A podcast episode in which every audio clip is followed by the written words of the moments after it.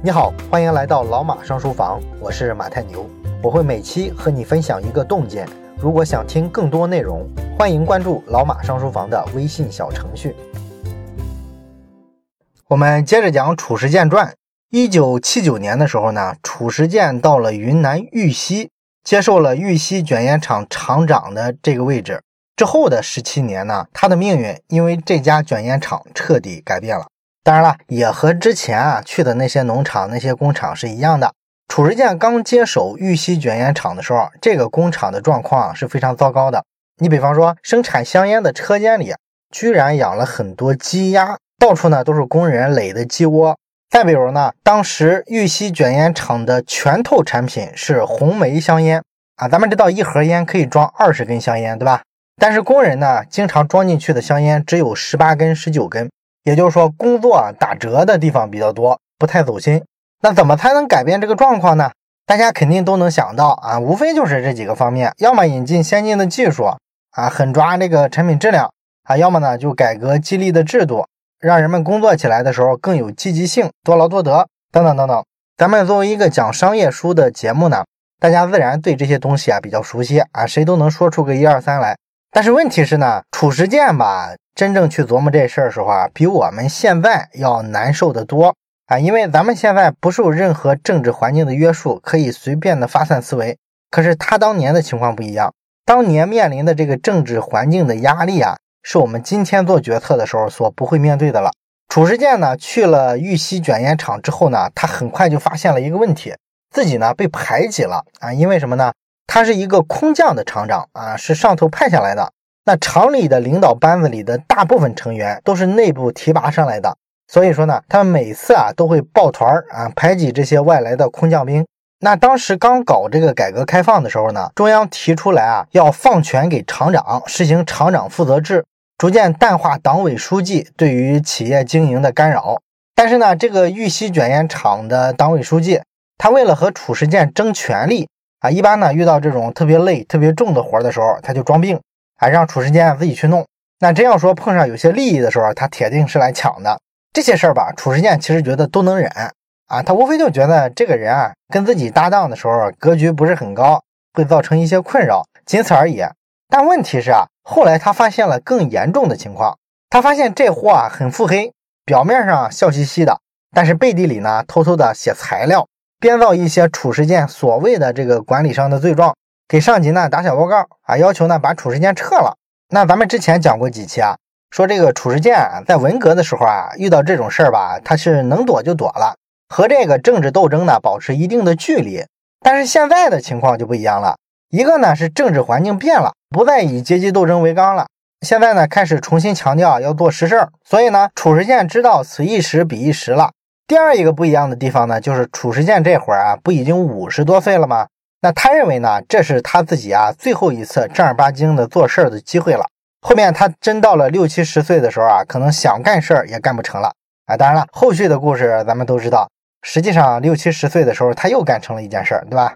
但是他五十来岁的时候呢，他确实是这么想的，准备呢把来卷烟厂工作当成是最后一搏，想踏踏实实的做点事儿，看看到底能做成什么样。所以这会儿你说厂子里的这个党委书记啊来破坏他这个想法。他怎么忍受得了吗？于是呢，这个褚时健呢就心一横，直接动用了政治资源。他找到这个玉溪的地委书记，然后撂下一句狠话。他说呢：“他在我就走啊，我在他就必须得走，二选一啊，你们选吧。”那么这么多年呢，领导啊实际上都知道褚时健的风格，他是个老实人，不惹急了的话他不会这样。何况呢，玉溪的地委书记啊，当年也是亲自邀请老褚来到玉溪工作的，那看中的自然就是他做实事的能力嘛。所以领导在这事儿上呢也不含糊啊，很干净利落的就行动了，把那个党委书记啊给他调走了。褚时健呢趁着这个人事变动，也重新调整了一下领导班子，把那些搞办公室政治的、哎闹事儿的那些人啊给他清了出去。那这事儿呢就让褚时健一下在厂子里啊就立了威了。那厂里的领导班子一看，哎，这是个强人啊，搞定了领导班，轻易也就不搞这些乱七八糟的事儿了。那搞定了领导班子之后呢，然后就是普通员工了。当时这个厂子里的工人啊，工作的风气是非常差的。那咱们都说了，车间里还养鸡养鸭呢。那么工人呢，普遍是比较懒散的，也没太有责任感，做事呢也不走心。那有一次呢，遇到了一个技术上的难题，就是一台锅炉出现了故障，需要大修。当时呢，正好是烤烟叶的季节啊，如果这个锅炉跟不上呢，这个烟叶可能就发霉了啊，这会给工厂造成很大的损失。褚时健就很着急啊，他问厂里负责维修的员工，多久这个锅炉能修好呢？这个维修工呢就说了这么一句话，他说呢，之前啊上一任领导在的时候啊，这种情况啊一般得修个四十八九天。那楚厂长啊，我看你是比较懂技术的，要不我让你个八天，咱们修四十天怎么样？你仔细品一品啊，这个维修工的这句话里啊有个挑衅的意思，虽然他有点给褚时健戴高帽的意思，说你懂技术，但实际上呢。很明显，这是揶揄他啊！他觉得他不可能懂锅炉的技术。那褚时健呢？听了之后呢，就立马还了一口价。他说呢：“我只给你四天的时间，四天必须修好，我会亲自参与这件事儿，和你们一起加班维修。”哎，就这么一句话，哎，就把这个维修工啊给镇住了。当然了，褚时健并不是说为了立威立规矩啊，信口瞎喊了一个四天。实际上呢，他之前啊在糖厂的时候啊，有一回啊，糖厂的这个锅炉啊就坏了。他真的是亲自钻到锅炉里去修过，所以呢，他了解这个东西，清楚里边的道道，所以啊，他这个四天啊还是有一些根据的。他认为以现在这个锅炉的毛病啊，修四天应该是绰绰有余。然后为了让这个维修工们服气，褚时健呢还亲自把这个维修的任务啊进行了逐级分解，大概呢把这个任务啊分成了五道工序，然后呢找这些维修工来给他们安排一下，哎，每道工序啊大概是多少人配合。然后呢，大家怎样三班倒，二十四小时不停工？结果呢，愣是三天半的时间就把这锅炉啊全部修好了。那修好了之后呢，褚时健就把当时的这个维修的负责人叫过来说：“来，你给我看看，不是以前领导在的时候都是四十八九天修好吗？你告诉我这是几天修好的？”哇，从此之后呢，这维修工啊再也不敢仗着技术壁垒啊，故意跟那儿磨洋工了。那还有一次呢，褚时健想给这个职工盖几间宿舍。改善一下职工的居住条件啊，因为他发现大家住的都挺惨的，所以呢，他就跟厂里的基建科的科长说：“哎，我准备盖一个什么样的房子，你也赶紧动工。”那基建科长的这个应对的法子呢，就是拖字诀啊，他可能觉得拖两天之后啊，厂长自己也就忘了啊，因为前几任厂长啊都是这样，大家当时都提过要改善员工的住宿条件，但最后呢，不都不了了之了吗？所以说啊，当这个褚时健说给大伙儿盖宿舍楼的时候，啊，这些普通的职员呢，也不是很兴奋啊，因为他们猜啊，大概率啊，又跟之前的厂长差不多，光动嘴不动手。那么褚时健看到这个基建科的科长迟迟不去配合他之后呢，他就怒了，把这基建科科长叫过来批了一顿。哎，哪知道呢，人家这科长啊，前脚出去之后，后脚呢就递上了一张请假条，意思呢是说，厂长，我要请长假，哎，我这身体不好，这就是反将了褚时健一军了，是吧？你敢骂我？哎，老子不伺候了，我不干了。那褚时健他也不吃这一套，是吧？你给我玩这个是吧？行，那我给你撤职，你走人。后面呢，他本来想找人替代去把这房子给修了，后来发现呢，整个基建科啊都差不多德行啊，即便他们勉强的给盖了个房子啊，按他们的说法啊，这个工期啊也特别长，得要一年半才能盖好。所以褚时健就明白了，这帮人啊是憋着看自己笑话呢。啊，你不是能耐吗？有能耐你自己下工地把房子盖了去。但是就这点事儿，说实在的，他怎么能难住褚时健呢？内部不行，我就市场化解决呗。啊，他直接到外面市场上去啊，找建筑队谈好价钱，然后人家四个月就全盖好了，房子质量呢还比内部人盖的要强啊，一下呢就把这个基建科的人制住了啊。你再不好好工作，那就边缘化了啊，以后所有福利待遇啊都跟你没啥关系了。所以总的来说吧，在玉溪卷烟厂差不多前两三年里。褚时健呢，给大家的一个印象呢，就是一个风风火火的一个强人。大部分的这些歪门邪道啊、心术不正的人啊，都被他修理的差不多了。当然了，你要获得普通员工的拥护呢，除了说你硬的这一手要够硬之外，软的这一手呢也要够软。褚时健这时候跟在之前的工厂里也差不多，他是特别关心员工的生活的。一开始的时候呢，都是用厂子里的经费啊去买一些肉啊发给员工。后来呢，他发现了一个更低成本的改善福利的办法，叫做串换。串呢就是串通的串，换呢就是交换的换。这个串换啥意思呢？简单来说吧，就是拿产品换产品。比方说，这个卷烟厂自家肯定产香烟嘛，然后他可以找一家养殖场，跟这个养殖场啊换点猪肉什么的。双方呢都是把产品啊按成本价结算，这样呢对双方来说，大家都不挣对方的钱，其实呢都节约了成本，还不用用现金。可以比较灵活的处理一些福利的情况，后来呢，褚时健不仅用这个串换的方式啊去换猪肉，还换了很多电子产品啊，你像什么电视机啊、收音机啊、电风扇呀、电熨斗啊，甚至他们从广州换来了丰田的皮卡车。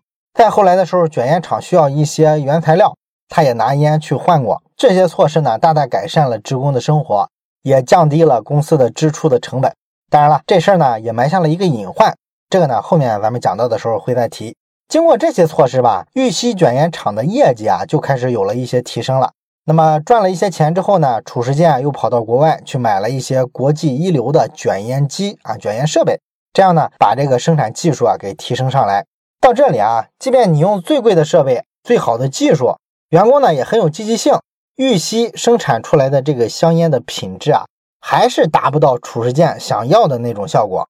他理想的情况应该能跟国际大品牌，比如说万宝路。直接 PK，那当时的这个国内的这个高档烟的市场啊，基本上都被这种洋品牌垄断了。国内自产的烟吧，只能去打这个中低端市场。这个你就能看出来中外香烟的这个质量上的差距。褚时健呢，决心啊改变这种情况，不能只是靠价格便宜来打开销量。那你说，既然不是技术，不是设备的原因，这个质量问题到底出在哪儿呢？啊，实际上呢，可以再往上游去追溯，可以追溯到原材料上。如果没有一流的烟草种植业啊，你实际上这个烟叶的质量啊，怎么着都好不了。所以你怎么烤都烤不出好烟来，这是一个根儿的东西。那为了解决这个问题呢，褚时健专门去美国待过一个月。他在美国当地呢，主要是看人家美国的这个现代化的农场到底啊是怎么种植烟草的。然后呢，他把学到的东西啊，这些经验就全部记下来。回来之后呢，组织整理成了十条生产规范。完了呢，在国内找到上游种烟的农民，告诉他们，你这个需要什么投资啊？我厂子里替你投上。然后呢，你要按我的要求来种烟的话，未来这个烟丰收了，我把它全部收走啊！你看，这个实际上有点像咱们今天的这个订单农业的雏形。按照褚时健总结的这十条生产规范呢，烟草的这个种植过程啊，确实就被标准化了。原先农民种烟草的时候啊，都是凭经验啊，想咋种咋种。这就导致呢，这个烟叶生产出来之后啊，质量不是很稳定啊。你一烤之后啊，出来的这个烟啊，也质量就不太稳定。现在有了标准了，一亩地里啊，你要种多少植株，植株之间的这个间距是多少，施肥怎么施，然后浇水什么频次等等等等，所有这些东西吧，都严格的按标准来。这个呢，就保证了这个烟草的产出啊，相对来说质量是比较稳的。当然了，褚时健呢，确实是个好企业家。不过呢，他也遇到了一个不确定的这么一个历史时代。